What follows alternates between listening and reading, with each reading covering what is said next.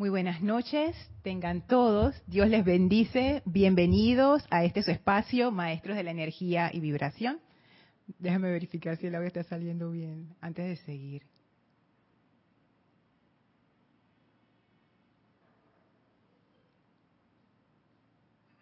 Sí, está saliendo bien, perfecto. Gracias María Rosa, gracias Vicky, gracias Jaco, bienvenido por primera vez acá al grupo por estar aquí presencialmente. Gracias a todos ustedes que se están sintonizando a través de nuestro canal de YouTube, Serapis Bay Panamá.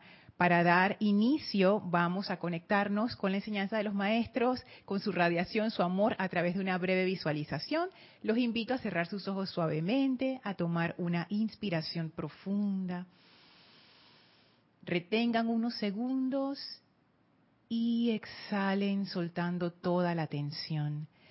Respiren profundamente sintiendo cómo toda esa energía pesada, toda la preocupación del día sale de ustedes como una energía oscura y resbala suavemente a sus pies en donde le espera una magnífica llama blanca. Esa llama absorbe y succiona toda esa energía discordante y la transforma en luz. Visualicen cómo esa llama ahora se va elevando a través de ustedes y los envuelve, purificando, llenándolos con esa claridad, con esa luz del amado Maestro Ascendido Serapis Bey y del templo de Luxor. Sientan cómo esa actividad abre la conciencia, purifica e invita a la presencia del amado Maestro Ascendido Serapis Bey en y a través de nosotros. Enviamos nuestra gratitud al Maestro por permitirnos entrar a su hogar una vez más y el Maestro nos envía su bendición y su amor. El Maestro abre un portal frente a nosotros, el cual nos invita a atravesar para ir al séptimo templo. Y atravesamos ese portal pasando por el primer, segundo, tercero, cuarto, quinto, sexto templo y entramos ahora al séptimo templo, en donde viene a nuestro encuentro el amado Maestro Ascendido Saint Germain. Visualicen al Maestro ahora en su radiación violeta, su gran amor, sientan ese poderoso fuego violeta que los envuelve y se conecta con ustedes, abriendo nuestra conciencia todavía más para recibir esta enseñanza. Envíen su amor al Maestro por este privilegio. Sentimos el amor del Maestro en nosotros y vamos a permanecer en esta comunión mientras dura la clase. Llenos de ese fuego violeta, tomamos ahora una inspiración profunda exhalamos y abrimos nuestros ojos. Bienvenidos a los que se están conectando ahora a la clase. Muchísimas gracias. Nuevamente gracias María Rosa, Vicky Jaco por estar aquí. Nuevamente bienvenido por primera vez. Gracias a todos ustedes por sus saludos que ya estoy viendo acá en el chat. Y de, de salida les agradezco por sus comentarios, sus preguntas y todo. Voy a verificar el audio de nuevo, no sé por qué pienso que Sí, sí, está bien. Ok, ya. Así que quiero saludar a Naila hasta Costa Rica, Hermelindo, ya puedes chatear. Y Adriana hasta Bogotá, Diana hasta Bogotá también, Maricruz hasta Madrid, María hasta Italia, Naila dice transmisión en perfecto orden divino. Gracias Naila, cualquier cosa loca que tú veas me avisas por el chat, estoy pendiente. Raquel, saludos hasta Uruguay, Montevideo. Mirta, abrazo hasta Chile. María Teresa y Miguel Ángel, bendiciones para los dos, abrazo hasta Veracruz. Flor, bendiciones hasta Cabo Rojo. Arraxa, bendiciones y amor hasta Managua, Nicaragua. Marian, abrazos hasta Tamboril en República Dominicana. Rosaura, bendiciones aquí cerquita Panamá. Laura, bendiciones hasta Guatemala. Y Nelly, hola Nelly, bendiciones hasta Montevideo, Uruguay. Gracias por saludar. Gracias a todos por saludar. Antes de comenzar, recuerden que este domingo tenemos servicio de transmisión de la llama 8 y media AM, hora de Panamá, transmitido por nuestro canal de YouTube vamos a conectarnos con la radiación del Maestro Ascendido El Moria en el Templo de la Voluntad de Dios. Hace dos años que no hacíamos este servicio de transmisión de la llama, el Maestro pacientemente esperó su turno y ahora es su momento de brillar. Así es que los invitamos a que nos acompañen este domingo en ese hermoso servicio de transmisión de la llama del primer rayo, el rayo de la voluntad de Dios. Así es que bueno, ya saben, nuestra, la información está en nuestro sitio web, serapisbay.com, si quieres saber cómo participar o si quieres revisar la senda. Y sin más, entramos al tema de la clase. Y Yago, para que tengas algo de contexto, porque hicimos esta visualización al inicio y todo, estamos en esta clase haciendo un recorrido por los siete templos del gran templo del Maestro Ascendido Serapis Bey. Y cada templo corresponde a uno de los rayos. Justo estamos en el séptimo, que es el templo del fuego violeta, por eso invocamos al Maestro Ascendido Saint Germain. Así es que estamos analizando su enseñanza con respecto al fuego sagrado. Y por eso que de repente el tema de esta clase va un poco enfocada en esa dirección. Si tienes cualquier pregunta, adelante. Igual ustedes, ¿no? Cualquier pregunta. Y bendiciones a los hermanos que escuchan la clase en diferido también.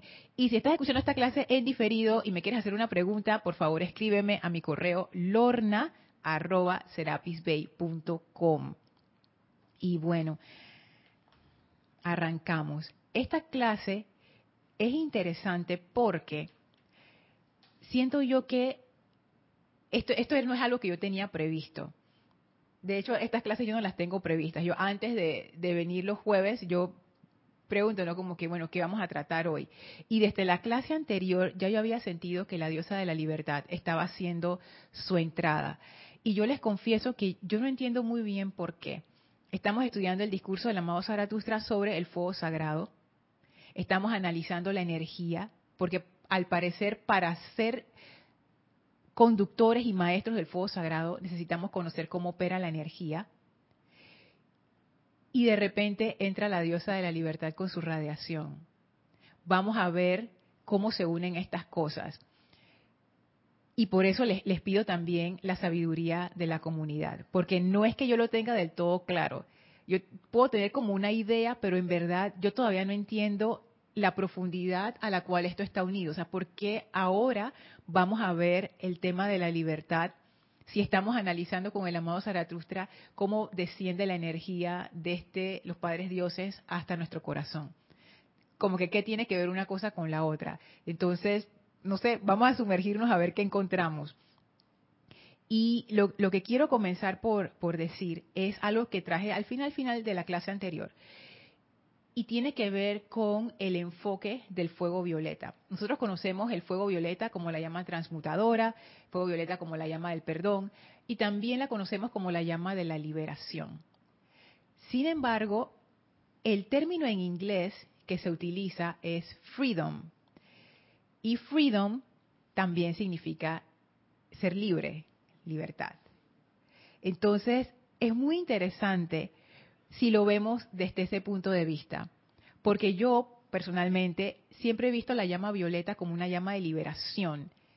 De que, ah, estaba presa por mis conceptos mentales y mis programaciones y ahora con el fuego violeta me estoy liberando de eso. Pero también hay otro contexto que es que es la llama de ser libre. Y yo busqué en el diccionario cuál era la diferencia entre libertad y freedom, o en inglés liberty y freedom, porque en español no hay diferencia. En español libertad es libertad y punto. Nosotros no tenemos dos palabras para describir eso. Por eso es que cuando Jorge hizo la traducción, yo me imagino que esto se le complicó porque cómo uno traduce freedom. Y si bien es cierto, una de las de las acepciones de, de, freedom es liberación, que sí tiene que ver con que antes estabas preso y ahora ya te diste tu libertad, ya freedom. La diferencia es así como bien tenue encontré que la libertad es el poder de elegir, de pensar y de actuar por uno mismo. Es un poder. Y eso eh, está como, bien, bien de acuerdo con, a lo que nos decía la diosa de la libertad, que ella nos decía que en el momento de encarnar, ella nos daba ese, ese poder, nos daba, como quien dice, el permiso de operaciones y como un negocio, ¿no? Y se los quiero leer aquí en el libro del Día del Puente de la Libertad, Pablo el Veneciano, que esta, esta selección a mí cómo me gusta. Dice la diosa de la libertad en la página 149. Estás en libertad, amado mío, de llevar la vida pura y primigenia al plano terrenal. Estás en libertad, amado mío, de utilizar la vida como te plazca en el mundo de las apariencias físicas. Estás en libertad, amado mío, de invocar a cualquiera de nosotros, nosotros con N mayúscula, o sea, los maestros, según lo tengas a bien, para asistirte cuando los momentums y energías de tu propio mundo parecen no ser suficientes para manejar las condiciones para realizar tu plan divino. En resumen, nos puedes invocar para que te ayudemos cuando sientes que ya no puedes. Y a mí me encanta esto, sobre todo la parte que ella dice, estás en libertad de utilizar la vida como te plazca en el mundo de las apariencias físicas. Porque les comentaba que aquí ella no está siendo moralista. Aquí ella no está diciendo, estás en libertad, Lorna, de utilizar la vida para portarte bien. Estás en libertad de utilizar la vida para hacer esta lista de cosas que está aquí, pero esta es la lista negra, no hagas eso. Ella no dice eso. Ella dice, estás en libertad de, de utilizar la vida como te plazca en el mundo de las apariencias físicas. Y ese como te plazca puede tener muchas connotaciones. Uno lo puede interpretar como que estoy aquí para hacer lo que me da la gana y no me importa con nadie. Y esa es una interpretación. Y tengo que decir que yo la he usado a veces, mucha gente la usa muchas veces y tú sabes, ¿no? Otra interpretación, y aquí es donde, aquí es donde estas cosas mágicas ocurren, estamos bajo, poniendo nuestra atención en la radiación del maestro ascendido del Moria. Igual que nos pasó con precipitación, igual que nos pasó con Shambhala, ahora esa energía del amado maestro ascendido del Moria y de la voluntad de Dios empieza a meterse también en la clase. Y esto de hacer lo que te plazca tiene que ver con la voluntad, con el aspecto azul. Como sabemos, la llama triple, azul, dorado y rosa, voluntad, sabiduría y amor. Y ese rayo azul tiene que ver con el aspecto voluntad. Cuando la diosa de la libertad dice, estás en libertad de hacer lo que te plazca, estoy en libertad de, de, seguir mi voluntad. O como lo decimos en estos tiempos, de seguir mi corazón, que no necesariamente quiere decir seguir mis caprichos emocionales. No, quiere decir, cuando, cuando uno dice eso, uno lo que está diciendo es que yo tengo algo que yo quiero hacer, un deseo de mi corazón, eso.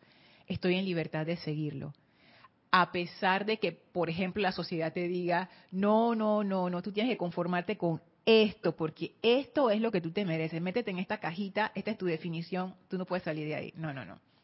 Estás en libertad de hacer lo que te plazca. Entonces aquí yo empiezo a ver que hay como, como que esa cajita, la diosa de la libertad la empieza a abrir y me empieza a decir, Lorna, tú en realidad estás en libertad de hacer lo que te plazca. Y yo sé que esto puede llamar al desorden y decir que ahora yo voy a hacer lo que me da la gana, pero en cierta forma yo siento que es un llamado a eso. Es un llamado a explorar nuestra voluntad y a apartarnos de el condicionamiento de lo que nosotros pensamos que tenemos que sentir, hacer, pensar, de lo que es esperado de nosotros, expectativas externas, expectativas internas que uno mismo como que se echa encima y no se da ni cuenta. Y es como que la diosa de la libertad, esto, esto, es algo, esto es algo personal, esto es lo que yo sentí. Que no quiere decir que esto sea la verdad o que esto es así, simplemente es una percepción que comparto y ustedes me comparten qué piensan, ¿no? Pero es como que la diosa de la libertad abrió un espacio en donde dice, Lorna, ¿qué es lo que te place a ti hacer? ¿Qué, qué te dice tu voluntad? ¿Qué, ¿Qué tú quieres hacer con la energía? Eso está súper relacionado con el fuego violeta, aunque pareciera que no. Y ahí es donde regreso a la parte del freedom y del liberty. Porque el fuego violeta, como ya lo hemos visto, una de las cualidades que tiene es la cualidad de la responsabilidad. Y la responsabilidad es eso que no es un peso. Responsabilidad en, el caso de los maestros ascendidos no es como que ahora eres responsable de hacer eso y uno siente como la piedra encima. No, es que tú tienes el poder para manejar tu vida. Uno se vuelve el director de su propia vida. Esa es la responsabilidad. ¿Qué yo voy a hacer con esta energía? ¿Qué voy a hacer con esta oportunidad de vida? ¿Qué voy a hacer hoy? Y aquí es donde entra esa parte del freedom y del liberty. Si nosotros vemos el fuego violeta no solamente como la llama de la liberación, que implica que antes estábamos presos y ahora ya no lo estamos, si vemos al fuego violeta como por usar las palabras que tenemos en español, que nada más es una sola, el fuego violeta como una llama de libertad también. ¿qué significa eso? hagamos ese experimento mental, porque siempre hemos considerado el fuego violeta como llama de la liberación y todo lo hemos interpretado en ese contexto. Pero ¿qué significa fuego violeta en el contexto de que es una llama de libertad? Es una, ¿quieres, ¿quieres decir algo? Dale, Jaco, dale, dale. Agarra, el micrófono.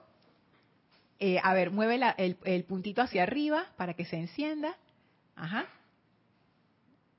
¿Sí? Ok. A ver, habla cerquita para que se escuche.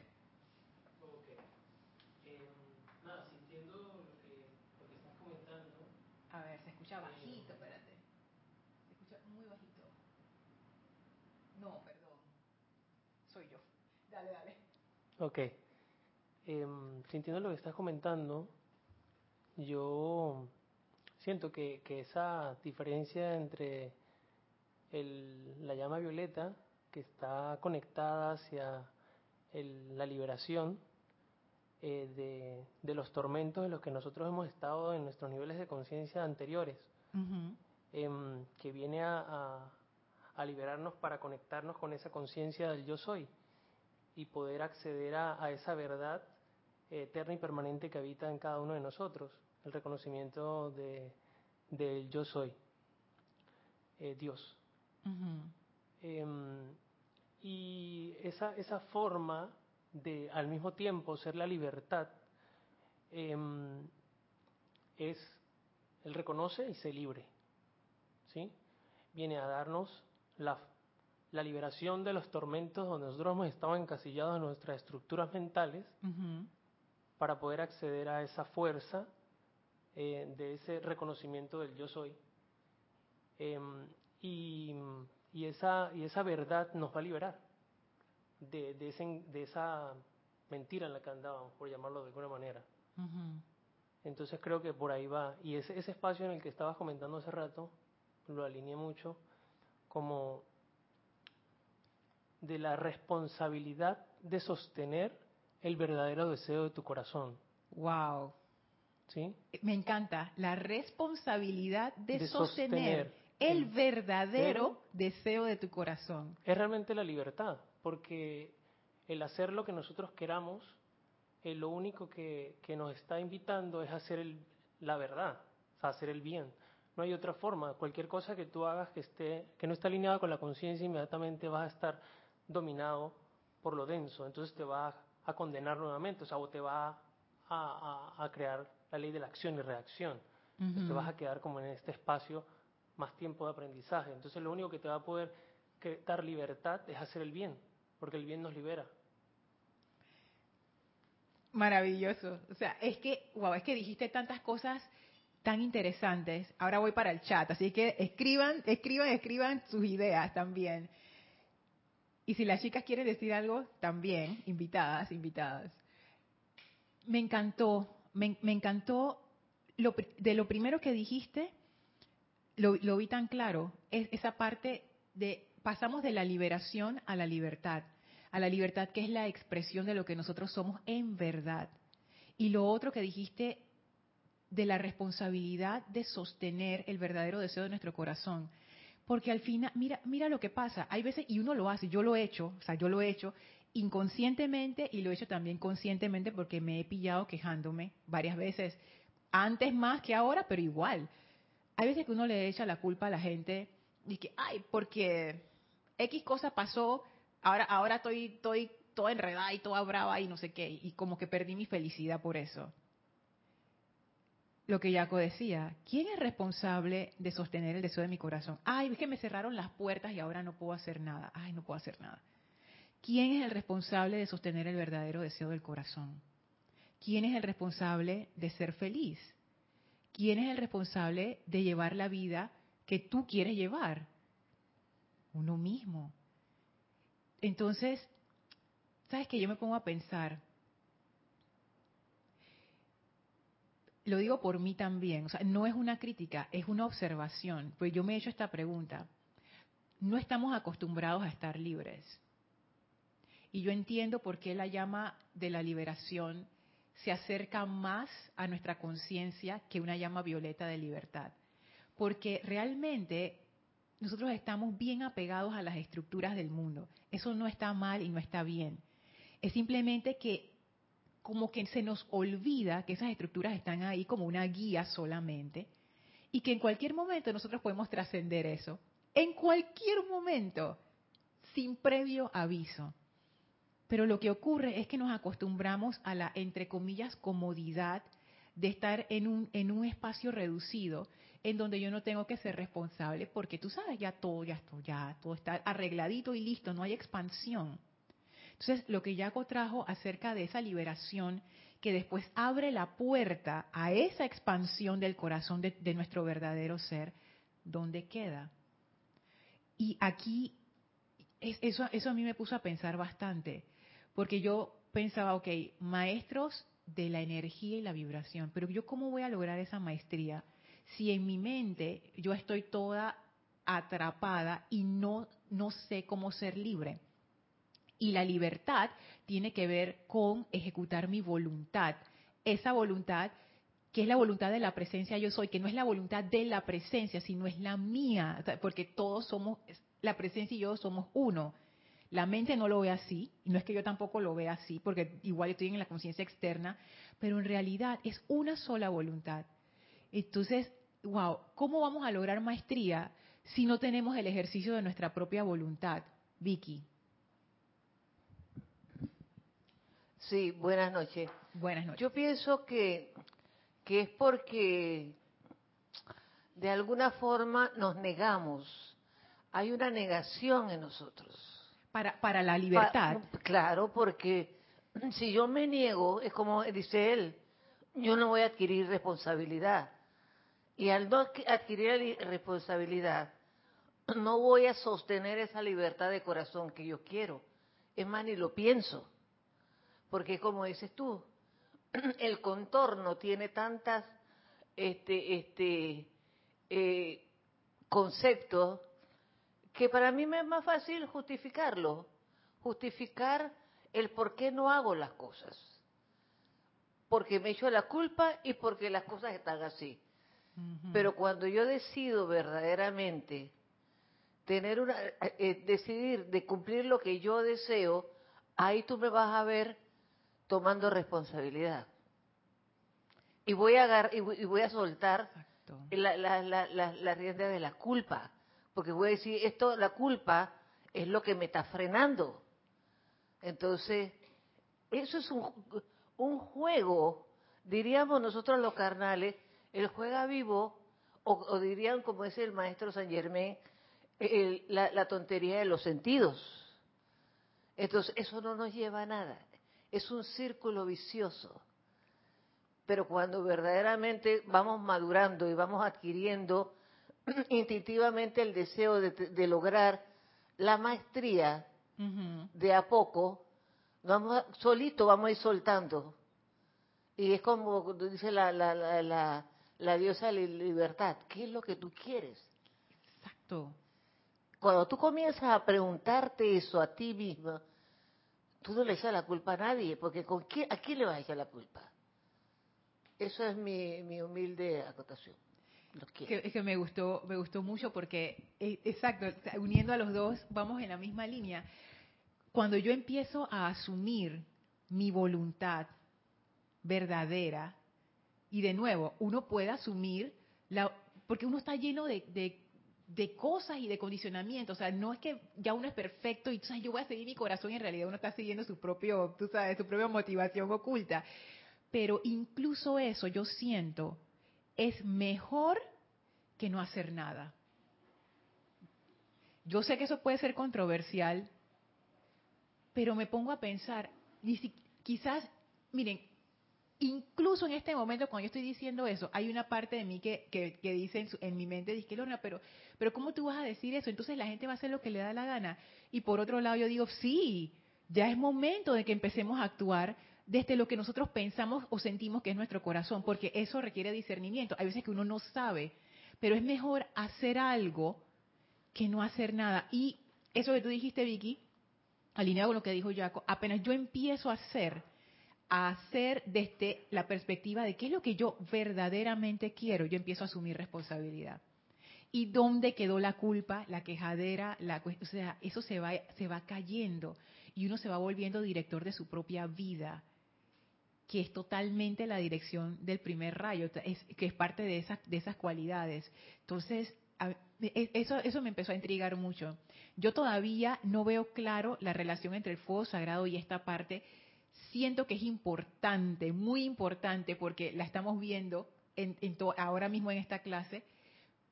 Y, pero de todas maneras es como es, es como recordarme a mí misma, Lorna, acuérdate que tú tienes alas. Y esas alas son para usarse.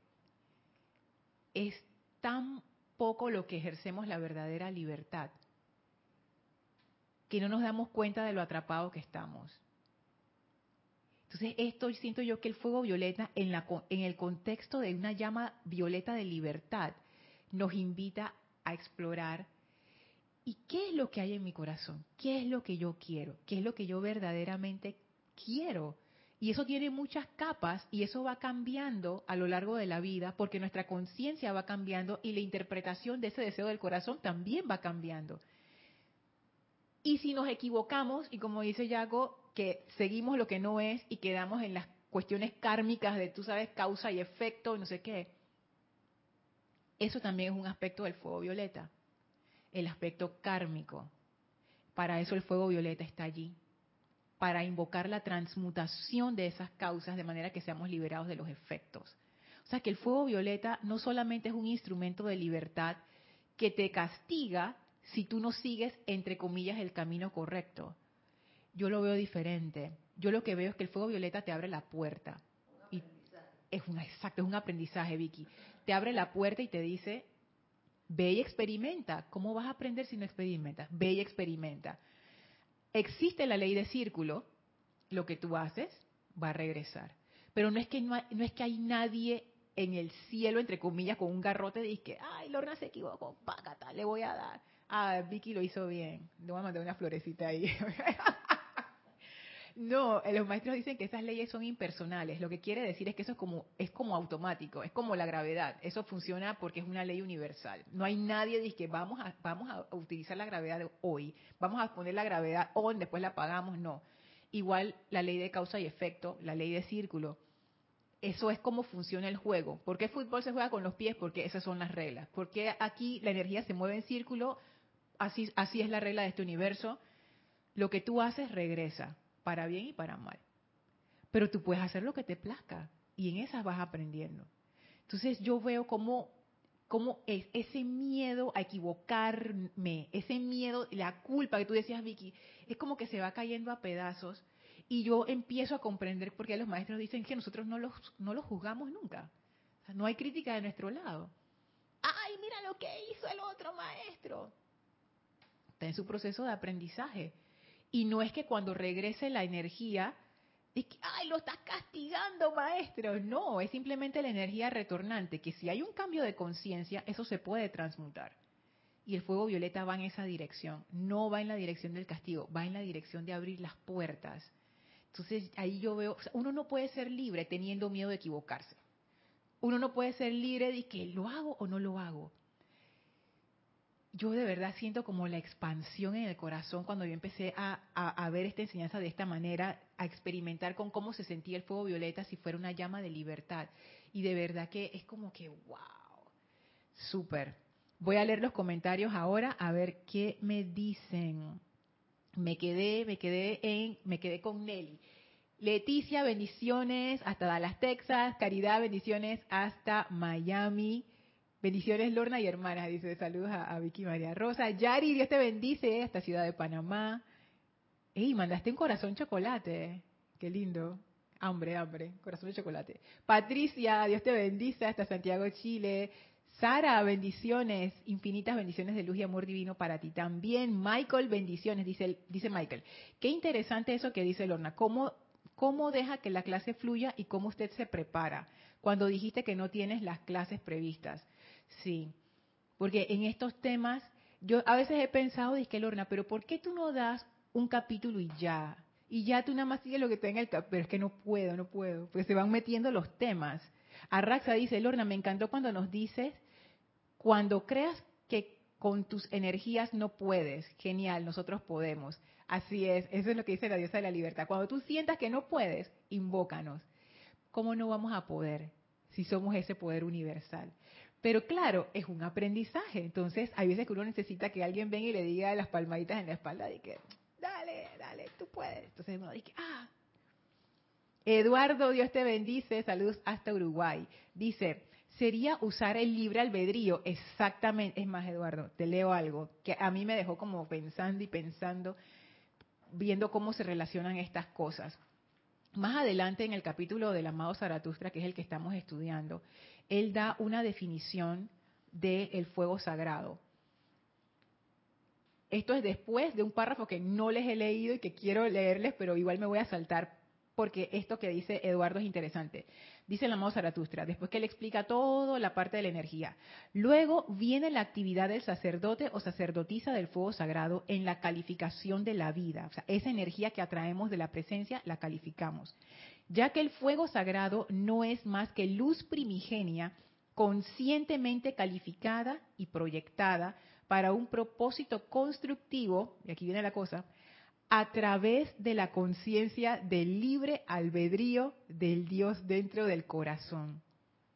Yo había leído este párrafo hace rato porque eventualmente íbamos a llegar aquí, pero yo no me había dado cuenta que las palabras libre albedrío estaban aquí metidas y que estaba también la referencia del Dios dentro del corazón que hemos estado hablando acerca de esa voluntad.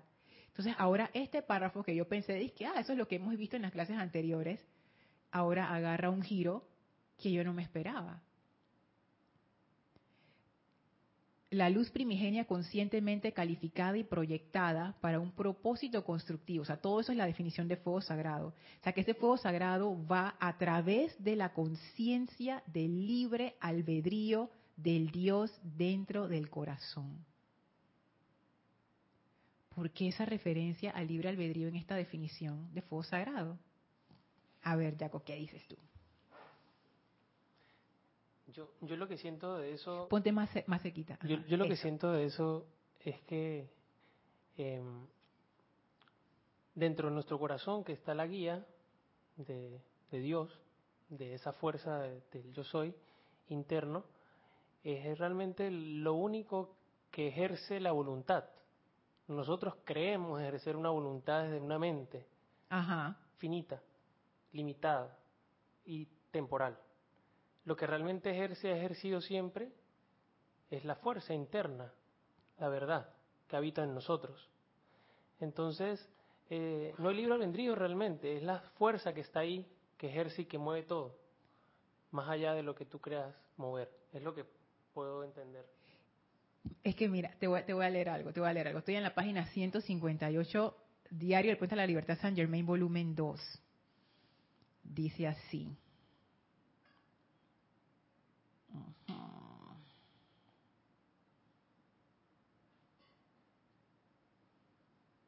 Aquí está.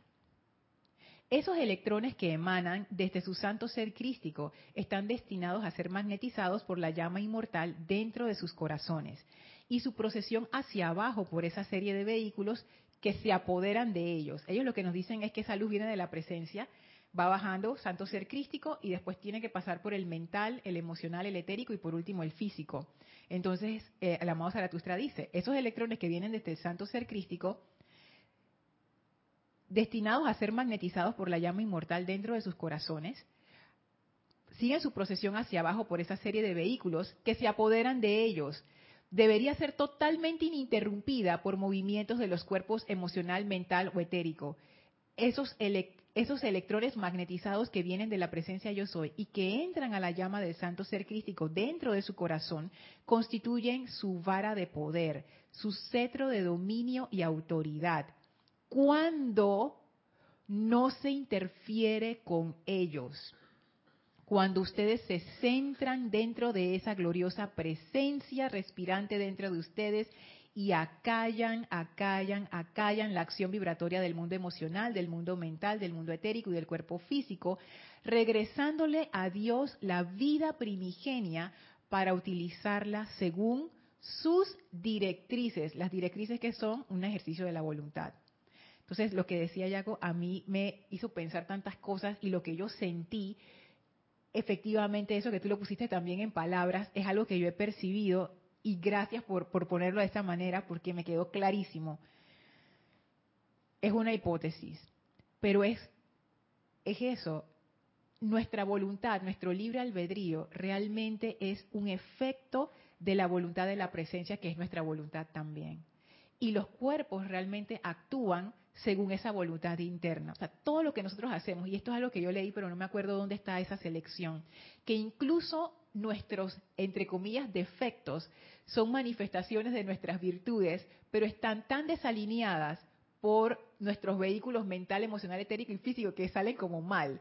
Es como que nosotros tenemos la tonada linda adentro, pero cuando vamos a tocar la flauta, como es como ese video en Instagram que hay con esa música de la flauta de la, de la canción de Titanic, yo no sé si ustedes lo han escuchado, tú lo has escuchado María Rosa, alguien tocando, tú sí, alguien tocando el tema de Titanic con una flauta totalmente desafinada, es horrible, pero da tanta risa.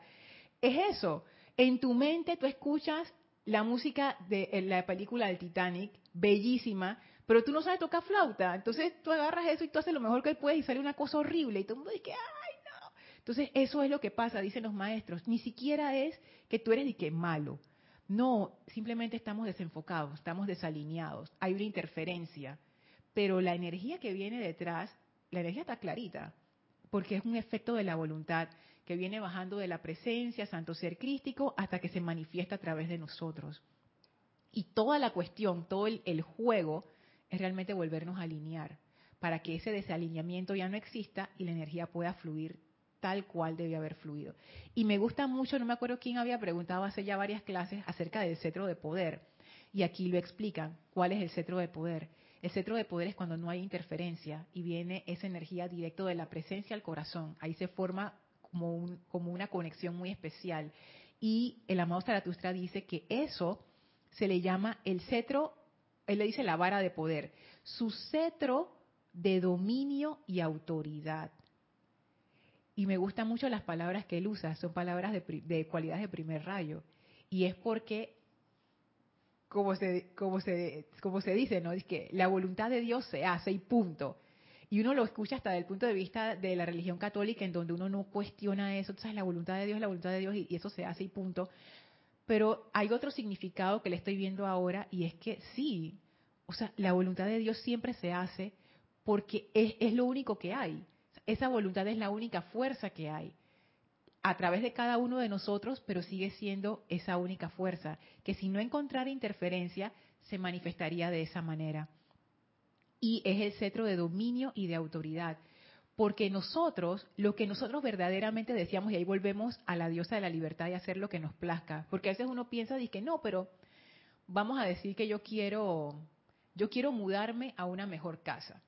Vamos a decirlo, vamos a poner los ejemplos del mundo. Quiero mudarme a una mejor casa. Y entonces uno se pone a pensar, dice ay, pero yo no debería estar pidiendo eso. Si yo estoy bien aquí, la pared se está cayendo, pero aguanta unos años más y, yo la verdad que puedo vivir bien aquí. Pero en, tu corazón tú dices que me quiero mudar a una mejor casa. Ya, ya mi vida aquí terminó. Voy a, quiero mudarme a una mejor casa. Y uno dice que, ay, no, pero amada presencia. Tú sabes, dice que entre comillas la humildad o no sé qué. O el lado contrario, dice que mejor casa. Cuando te llega la idea, ¿Y, de dónde voy a sacar la plata? Yo no tengo plata para estar pagando no sé qué. Tú sabes lo caro, uno mismo hablando sobre uno mismo, tú sabes lo caro que están las casas ahora y para dónde nos vamos a mudar. Ya vecinos conocidos son malos, pero mejor malos conocidos que buenos por conocer. Y tú sabes, y, seguro que mi tía va a empezar a estar hablando tonterías de que y ahora tú, te, y ahora tú quieres que quieres mejor que todo el mundo para salir de aquí, no sé qué. Y uno se hace su drama mental. ¿Por qué no verlo como dice el amado Zaratustra?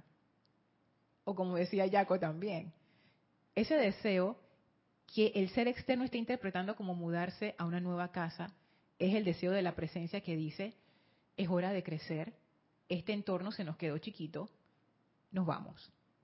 Entonces uno puede pelear con eso, interferir con eso, sentirse culpable por eso y pensar de que no, eso no puede ser la presencia porque eso es demasiado mundano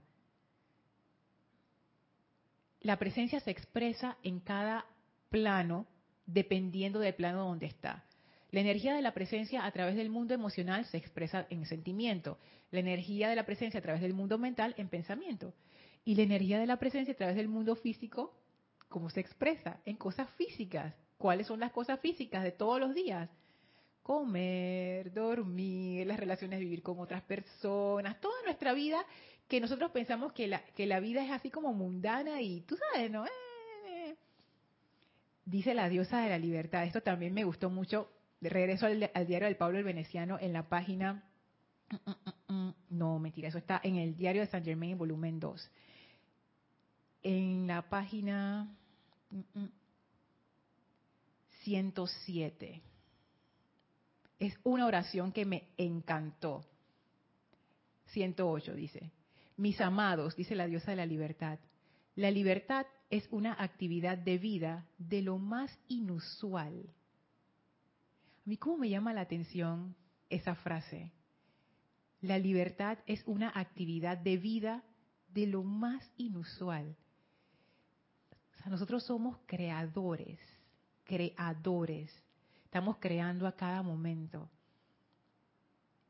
A mí eso me parece una cosa súper inusual.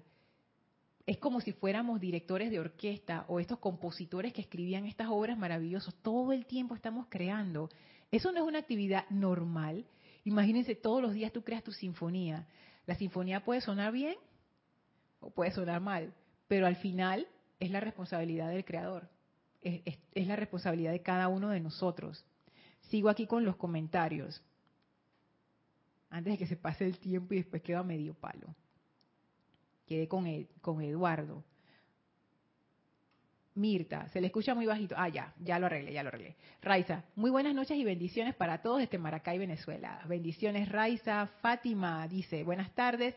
Me recuerda a un discurso del amado señor Maitreya cuando dice, las vestiduras que ustedes tejieron en lágrimas y usan en dolor. También refiriéndose al tema de la responsabilidad de cómo calificamos la energía y llamando la atención al santo, al santo ser crístico.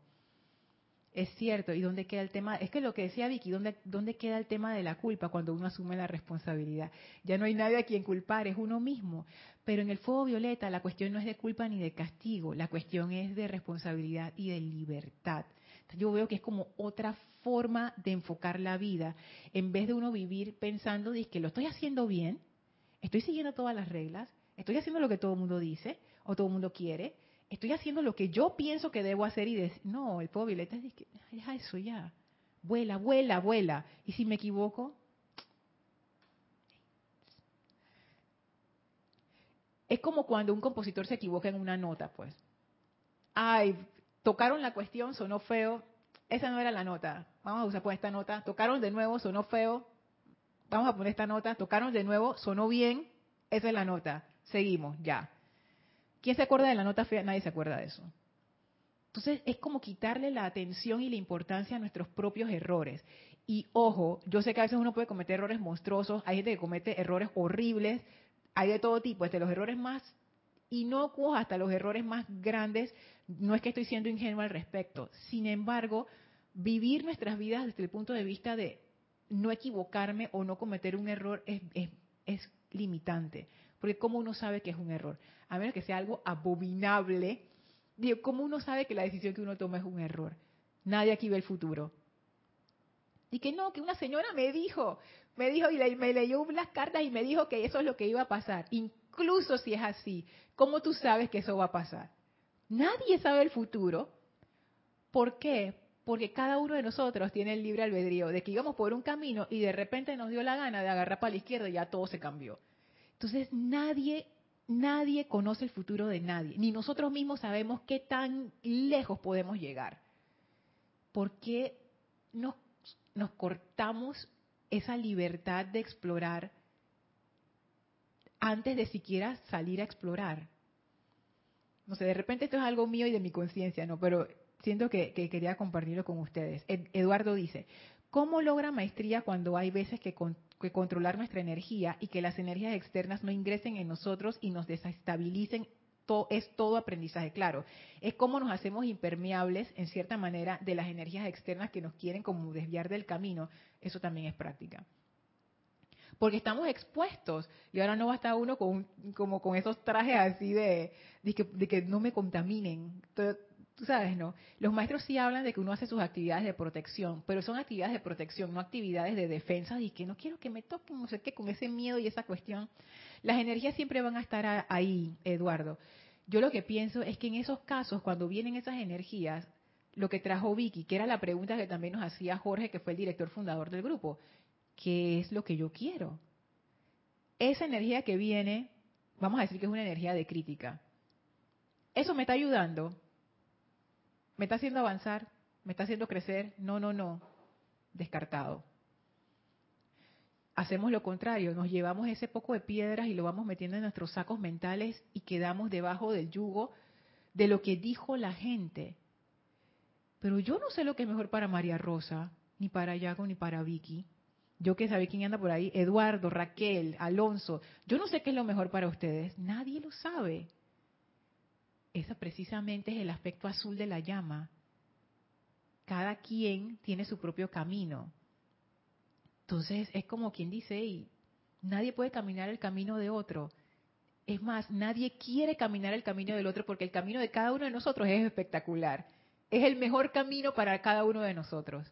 Entonces aquí, aquí yo veo eso, eh, Eduardo, como que regresar a la brújula, a tu brújula interna. Cuando hay energías que te mueven, regresa a tu brújula interna. ¿Qué me dice mi corazón? ¿Qué es lo que yo quiero? ¿Para dónde voy? Y si esa energía no va para donde tú vas, chao con esa energía. Raquel dice, entendí lo que dice la diosa de la libertad. Nos reconoce como adultos. Eso fue lo que yo también sentí, Raquel. Y como tal, ya somos responsables de todo lo que hacemos con la energía perfecta. El énfasis en el ya y el todo lo hizo Raquel. Yo ya me estoy leyendo lo que ella escribió. Sobre el pasado, no sabías y ahora sabes. Ahora sabemos y por tanto somos responsables con más razón. Alonso, bendiciones para ti hasta Manizales, Colombia. Raquel dice, ahí la diferencia entre culpa y responsabilidad. Justo eso iba a agregar yo a tu comentario, Raquel. Antes no sabía, metí la pata.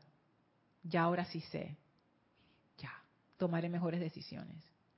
No, pero dice el látigo. No, pero la culpa. y el látigo, uno mismo latigándose. Yo me acuerdo que, que yo tenía esto y conversaba con, con una amiga que también tiene la misma característica de que nosotras cuando cometemos un error sentimos como que, ay, defraudamos a la humanidad proporciones guardadas. Yo sé que lo estoy contando como que da risa, pero no, es, algo serio, es algo serio. Y yo le estaba contando a, esa amiga cómo yo me empecé a liberar de eso, ¿no? Entonces yo le decía, ¿y acaso tú no puedes cometer un error, pues? Ahora, ahora nadie más en este planeta comete errores, la única persona que comete errores eres tú, pues. Eres la peor persona, porque nadie más mete la pata. Incluso esa gente que te está diciendo que metiste la pata, esa gente no comete errores todo el tiempo, bien metepata que son. Y entonces uno metiéndose esa cosa encima y nos estábamos riendo después, ¿no? Pero es que es cierto, viene alguien y te dice algo y tú quedas de que, ah, mira lo que me dijo, pero si tú también eres. Yo estoy metepata, tú también. ¿Por qué? Porque estamos aprendiendo. Porque este camino que estamos recorriendo, ninguno de nosotros lo hemos recorrido antes. Ni, ni siquiera sabemos dónde termina este camino. Entonces, ¿cómo yo sé que estoy cometiendo un error si yo no sé si este camino, si estoy tomando la dirección correcta o no, porque estoy haciendo el camino al tiempo que estoy caminando. ¿Cómo yo sé que eso es un error? ¿Cómo yo sé que eso no me va a llevar a algo mayor? ¿O no? Hay veces que uno hace cosas pensando, que chévere. Y más adelante dice, ah, ya la vida. Metí la pata o, o metieron mi pata en un hueco en contra de mi voluntad, pero la metieron. Y hay veces que uno comete un error que, ay, no debía haberle dicho eso. Y después más adelante, ay, qué bueno, porque mira que cuando le dije eso, entonces se destrabó toda la cuestión. ¿Cómo uno sabe? Entonces, mejor confiar en el corazón y, darle, y saber que nos vamos a equivocar y, ni modo, dale, dale.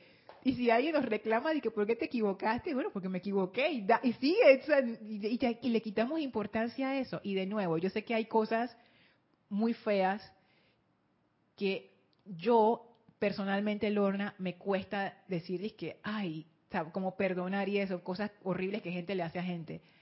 pero estamos hablando de un contexto razonable, de un contexto de gente que tiene una como una tendencia hacia el bien y que llevamos vidas cotidianas. Entonces, como que a veces uno le da demasiada importancia a cosas que no que realmente no la tienen. Y eso nos limita. Arraxa dice, Lorna, sobre tocar lo mejor que puedas, en una empalizada me dieron, me dieron oportunidad de tocar flauta en un ceremonial y estaba muy novato, recordé, toca una nota y tócala bien, eso hice, encontré la nota, pero una nota, Raxa, ahí te mantuviste en la misma nota. Oye, si eso es lo que uno puede hacer, eso es lo que uno hace. Uno tampoco, porque esa es la otra, ¿no? Que uno mismo se da de latigazos y que, ¿por qué no fuiste mejor? ¿Por qué lo hiciste así? Te quedaste corta, mía, es lo único que pudiste hacer. O sea, uno mismo. Sí, pues, ¿qué tú querías que yo hiciera? Yo no sabía tocar flauta como esta persona que tocó la música del Titanic con esa flauta horrible. ¡Ey! Eso fue lo que le salió, eso fue lo que le salió. Y mira, yo cada vez que escucho un video con esa música, yo me muero de la risa. Por lo menos eso está trayendo al mundo. Esa es la consecuencia. Y él dirá, es que no, me equivoqué. Y el amigo dice que yo lo grabé y lo pasó por ahí, se hizo viral. Y entonces cada vez que la persona escucha la fue que no, eso era cuando yo estaba aprendiendo, ya no tocó así, qué vergüenza, no sé qué y la gente disfrutando de su flauta fea. ¿y, qué pues? Ay, que no, mira, me sacaron en un meme. ¿Y qué? Nadie se va a acordar de eso 20 años después. ¿Y qué? Ay, no sé. Se dieron cuenta de que yo no sabía tanto. No. Y yo tampoco, y nadie. Entonces, ¿qué? O sea, ya, es como decía Mario, que era un instructor de acá ya quitémonos la ropa y ya estemos todos desnudos, porque es como demasiada carga, demasiada carga de nosotros mismos. Entonces aquí quiero traer esto, ya para ir terminando la clase del amado Zaratustra, esa conexión que él hace de la energía y del fuego sagrado, el párrafo que ya les leí, pero antes de eso él hablaba de esto, en página 158, contemplen ese electrón, es vida primigenia con el nombre de ustedes escrito sobre sí. Es la vida que ustedes solicitaron, es la vida que ustedes han traído, pura, brillante, iridiscente, magnífica, desde el puro corazón del sol. Y esto era lo que yo quería traer, que está relacionado con esta clase, porque él dice, es la vida que ustedes solicitaron. Ahí hay un ejercicio de la voluntad, porque uno lo pidió. Yo, yo quiero esa energía. ¿Para hacer qué? Para hacer algo que yo quiero hacer, pues ya.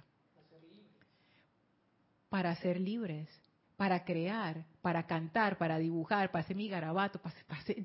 ¡Ey! Y, es más, nadie te va a preguntar para qué tú quieres la energía. Ninguno de los maestros dice, que Lorna, cuando tú invocas por, por energía, por lo que sea, tú tienes que llenar un formulario explicando para qué tú vas a usar esa energía y el retorno de la inversión de esa energía. Porque si no hay retorno de la inversión arriba de no sé cuánto por ciento, no te van a dar nada. Nadie dice eso. Tú puedes invocar lo que tú quieras. Y entonces él dice, es la vida que ustedes solicitaron, es la vida que ustedes han atraído, pura, brillante, iridiscente, magnífica. Ustedes la atrajeron, ustedes la llamaron. Esa es la vida que ustedes, esta es, y viéndolo en el contexto más de aquí mundano, esta es nuestra vida. La vida esa que nosotros llevamos de todos los días, que a veces uno se queja y dice, y que yo por qué tengo esta vida, no sé qué, no sé qué el amado Zaratustra dice, es la vida que ustedes solicitaron. Ya quitándole del contexto de la, energía amorfa y poniéndolo en el contexto de nuestra vida hoy, nuestra encarnación hoy, es la vida que ustedes solicitaron. Es la vida que ustedes han atraído, pura, brillante, iridiscente, magnífica. Ay, pero mi vida no se ve así. Mi vida no se ve ni pura, ni brillante, iridiscente, ni magnífica, Lorna. Mi vida, nada que ver. Y el maestro te dice, eso es porque hay un desalineamiento. Hay un desalineamiento entre lo que desea tu corazón y lo que desea tu mente. Eso no está alineado y hay una pelea ahí. Puede ser consciente, puede ser subconsciente también. Cuando es subconsciente uno no se da cuenta. La batalla está por dentro, bien profundo en la, en la parte subconsciente y uno no se da cuenta y uno no entiende por qué las cosas no se dan. Y es que eso está enterrado bien abajo. Entonces, ese desalineamiento es lo que produce vidas de insatisfacción y vidas así como más o menos, que uno en su corazón, y eso le pasa a muchísima gente, yo creo que nos pasa a todos los seres humanos, que hay veces que uno siente, dije, esta no es mi vida, esto no es, esto no es lo que debería estar pasando, esto no, esto no es lo que, esto no es lo que yo quería para mí. Y tienen razón, tienen razón, tenemos razón. Si ustedes alguna vez han pensado eso, tienen razón. Porque ese deseo del corazón no era que viniéramos a sufrir nada, era que viniéramos a expresar nuestra libertad y nuestro verdadero ser, Vicky. Sí, en una de las clases que nosotras dimos, hablamos de la comprensión, que era importante tener la comprensión. La enseñanza de los maestros nos llevan a conocer y nos llevan y nos dirigen para que tengamos comprensión. Cuando tú tienes comprensión, se cumple lo que dice la, la diosa de la libertad. Tienes la decisión de ser libre, porque ahí vas conociéndote lo que tú vas, ahí te permite, te das permiso de sentir lo que tú quieres, a dónde quieres llegar. Me encantó eso. Te das permiso para sentir lo que tú quieres. Imagínate eso, Vicky. ¿Y, ¿Y, cuál es la comprensión? Cuando los maestros te dicen, mira, la voluntad de Dios es que sea feliz, que sea sana, todas las cualidades que te... Oye, ya tú la vas teniendo. Si la, tú no eres feliz porque tú no le estás obedeciendo a Dios de que tú, eres, que, que, que tú eres feliz. Tú comienzas a decir que no, pero ¿por qué? Si yo cometí eso, yo no puedo ser feliz. Ahí tú eres desobediente a la ley. Pero si aunque tú, como acabas de decir, te equivocas y obedeces a la ley, tú saltas tu equivocación y comienzas a actuar de otra manera, con agradecimiento, con amor, con aceptación, con un montón de cosas que tú mismo te habías puesto. Ah, pero habías dicho que era él que te estaba eh, este, este, diciendo y te estaba acusando. Entonces, entonces, eso es lo que pasa. Y es lo que ahí te permites este, aceptar lo que tú sientes, porque el que te va a hablar de, de verdad es el santo ser crítico que lo tenemos en el corazón, te va a guiar. Entonces, por eso te dicen los maestros, aprende a escuchar. Aprende a escuchar. Y si sabemos que tenemos los electrones, es la vida de Dios y que es perfección, ¿Por qué lo embarramos nuestra energía en algo que no es cierto, que es una ilusión? Por lo que tú decías, porque nos falta comprensión. Nos falta comprensión. Nos falta comprensión. Pero tú vas a la escuela y tienes un profesor que te está enseñando, pero ¿sabes qué? No me interesa lo que dice él. Y no le hago caso. Está bien, ese, es tu, libre albedrío. eso es lo que uno puede decidir. Eso, claro. Eso es lo que uno puede decidir. Y en el caso de que traías de la obediencia, la obediencia también es una cualidad de primer rayo que es bien interesante porque uno la puede interpretar de muchas maneras. Uno la puede interpretar con la conciencia anterior de que tienes que hacer caso a lo que yo te digo, no sé qué. O, como la presentan los maestros, es simplemente comprensión. Es, es escuchar sin miedo es escuchar sin miedo, la obediencia. Exacto, o sea, no es que no es que uno le está haciendo caso a alguien, es que uno se uno se está por primera vez uno se está escuchando uno mismo. La obediencia realmente es ser honesto y seguir tu corazón. Sí, Jaco, dime. Más cerquita. Lo que acaba de decir la amiga que eh, yo estaba justo como accediendo, sí. Ajá, ok. como accediendo en mí, entendiendo esta clase específicamente. Y mm, estas dos formas en cómo comenzó todo, con el, la libertad de Freedom y la libertad de, la, de la maestra... De Liberty, ajá, la diosa de la libertad. la diosa de la libertad. Es que esto es lo que trae la diosa de la libertad. Nos trae que desde la comprensión, la aceptación, a la rendición a eso, vamos a poder nosotros acceder a esa libertad. Si tú reconoces y comprendes, eres libre. El rayo eh, del freedom Ajá. es una asistencia que yo pido desde el reconocimiento de mi necesidad, desde mi nivel de conciencia, así lo puedo percibir yo para mí, para yo poder limpiarme, poder liberarme de esta idea de que mi mente entiende o comprende. Y resulta poder rendirme ante esa libertad y caer gracias al rayo que me limpió y me, y me, y me, y me liberó Ajá. de mi hechizo el yo haber creído ser, lo que sea. Entonces caigo rendido a esa comprensión que por mí mismo no voy a poder comprender, porque estoy atado a mi mente. Entonces necesitamos la asistencia del rayo para que nos libere. El fuego violeta. Y esa rendición es la obediencia que decía Vicky. Que no es que no es que alguien te da un palazo y tú y que voy a hacer caso, es simplemente que te diste cuenta. O sea, te diste cuenta, hey, yo realmente no quiero ir para allá, yo quiero ir en esta dirección, voy en esta dirección y ya. Parece sencillo, todos sabemos que no que no lo es tanto, pero esa es la invitación. Esa es la puerta que se abre, esa es la puerta de fuego violeta que se abre en este momento para todos. Y bueno, ahora sí para ir cerrando, voy leyendo si se quedó algo por fuera. Dice Adriana, y te, pone muchas caritas de risa. Ahí hay, un- hay, allí hay un, ahí un meme con esa situación de la flauta. Ah, que dice, cuando tengas un mal día recuerda a esta persona. ¡No! Oye, no puede ser que ustedes no han escuchado ese meme. Cuando te ponga la música, tú dices que, ay, María Rosa, tú lo tienes que haber escuchado. Ese meme anda por todos lados. Gracias, Eduardo. Dice, gracias, maravillosa clase para reflexionar. Dice Marian, ¿se puede decir que la rebeldía es una disonancia de seguir el corazón, ser libres y hacer una buena voluntad? Yo diría que sí. Y uno se revela con uno mismo realmente.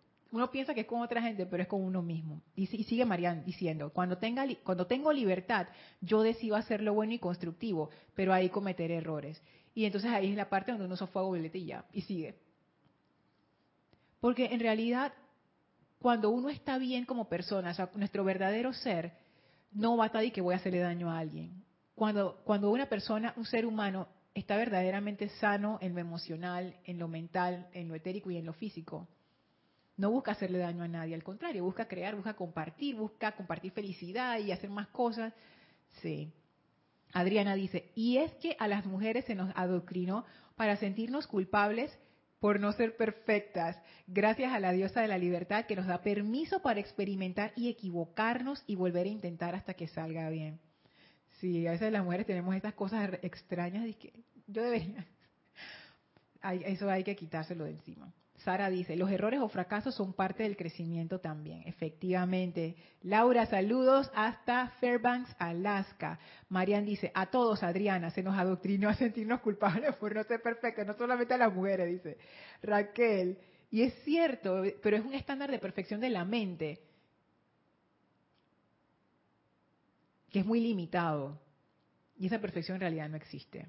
Raquel dice, pero no fue el arcángel Miguel que habló sobre la dispensación de que se acabó el libre albedrío destructivo. Te digo, Raquel, lo que yo pienso. Uno puede utilizar su libertad como uno quiera, destructivamente o constructivamente. Y eso siempre será así. O sea, nadie te puede decir que, Raquel, ahora no vas a hacer esto, porque yo considero que eso está mal. Yo lo que pienso es que el arcángel Miguel lo que trae es, los voy a ayudar a purificarse para que no utilicen discordantemente la libertad en contra de ustedes mismos. Pero nadie te puede decir es que ahora no vas a usar la libertad destructivamente. O sea, no, tiene sentido, porque entonces no sería libertad. O sea, la libertad es un poder que todos tenemos.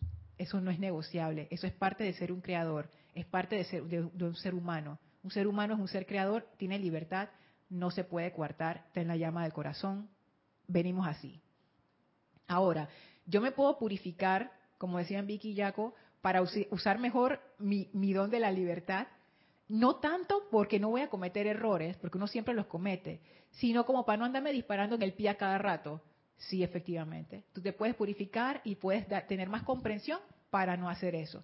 Pero no pienso, esta es mi opinión, Raquel, o sea, no es que sea así o no, es mi opinión, que eso de que se acabó el libre albedrío destructivo, no, no, no veo que sea, no veo que, que, tenga sentido con lo que nos dicen los maestros, que es la libertad.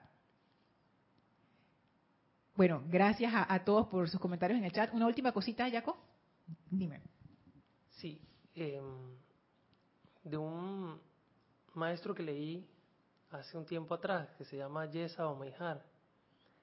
Recuerdo que él decía, presta atención a la sumisión a la sumisión a la gracia es el único camino. Dice, cuando nuestras vidas están dominadas por el infantilismo, como el niño necesita, el niño pide, todo en el ánimo malhumorado de la existencia, como un perro rabioso atado a una estaca, siempre buscando morder y seguir su propio camino. Pero Dios, Dios no es, no es nuestra mamá ni nuestro papá. Dios es la verdad eterna y permanente que habita en nosotros. Dice, reconoce y sé libre. Aférrate y evita y la interminable ronda continúa. Qué lindo eso. Me gustó mucho lo del infantilismo, porque yo siento que es así. O sea, yo yo lo digo por mí, que a veces entro en unos, tú sabes, cosas infantilistas de eso, ¿no? Que el niño quiere para uno, lo quiere ya, yo quiero mis cosas, yo quiero no sé qué, yo quiero que tú hagas y no sé qué, y los papás dicen, no, no puedo, no tengo tiempo, mira que nos falta, y el niño dice, yo no quiero, no, no sé nada de eso, yo, yo, yo quiero mi cosa y ya. Pero de nuevo, es infantilismo. Uno, uno no, no le castiga a un niño por ser infantil. Si es un niño, entonces es una etapa ser pacientes con nosotros mismos, sabiendo que estamos en esa etapa infantil, ya creciendo, como, como decía creo que era Raquel, reconociéndonos la diosa de la libertad como adultos, asumir que somos adultos y, asumir la responsabilidad de nuestras vidas y ya salir de esa etapa infantil. Que yo creo que ya la humanidad tiene suficiente conciencia y ya estamos como en camino de salir de esa etapa infantil hacia una etapa de, de adultez temprana en donde, tú sabes, ¿no? asumir la, responsabilidad por nuestros actos. Eso yo lo veo muy reflejado con el movimiento ecológico, que cada vez hay más, más de esa conciencia, en donde ya nos dimos cuenta, oye, yo no puedo estar ensuciando el planeta, y que nada me va a pasar. La energía regresa, oye, tenemos que ver qué hacemos con esto y transmutar esa energía que hemos tirado como desperdicio en algo que sea útil. Para mí es, eso es como la escritura en las paredes de que estamos llegando a una conciencia superior donde estamos tomando en cuenta de que, oye, los animales también son parte de este planeta y merecen respeto. Oye, las plantas también son parte de este planeta y merecen respeto. Todo este planeta merece respeto. Eventualmente llegaremos al punto en que nosotros somos seres humanos y también merecemos respeto unos entre los otros. Vamos en esa dirección, yo creo que sí. Así que bueno, vamos a dejar la clase hasta aquí. Vamos a despedirnos del maestro antes de cerrar la clase. Por favor, cierren sus ojos suavemente, visualicen al maestro ascendido San Germain frente a ustedes Envíenle su amor y gratitud. Gracias por esta enseñanza. Sientan de vuelta el amor del Maestro, llenando nuestros corazones, nuestras mentes, nuestras vidas con ese fuego violeta de amor, de libertad y de liberación. Y ahora el Maestro abre un portal frente a nosotros, el cual atravesamos para regresar al lugar donde nos encontramos físicamente, expandiendo esa radiación y luz de fuego violeta a todo nuestro alrededor. Tomamos ahora una inspiración profunda exhalamos y abrimos nuestros ojos. Recuerden, este domingo, ocho y media AM, hora de Panamá, servicio de transmisión de la llama del Templo de la Voluntad de Dios, radiación azul, muy especial, todos invitados. Así es que bueno, muchas gracias Vicky, María Rosa, Jaco, muchas gracias a todos ustedes, gracias por sus comentarios, preguntas, gracias por escuchar esta clase. Yo soy Lorna Sánchez, esto fue Maestros de la Energía y Vibración y nos vemos en la próxima clase Mil bendiciones para todos. Gracias.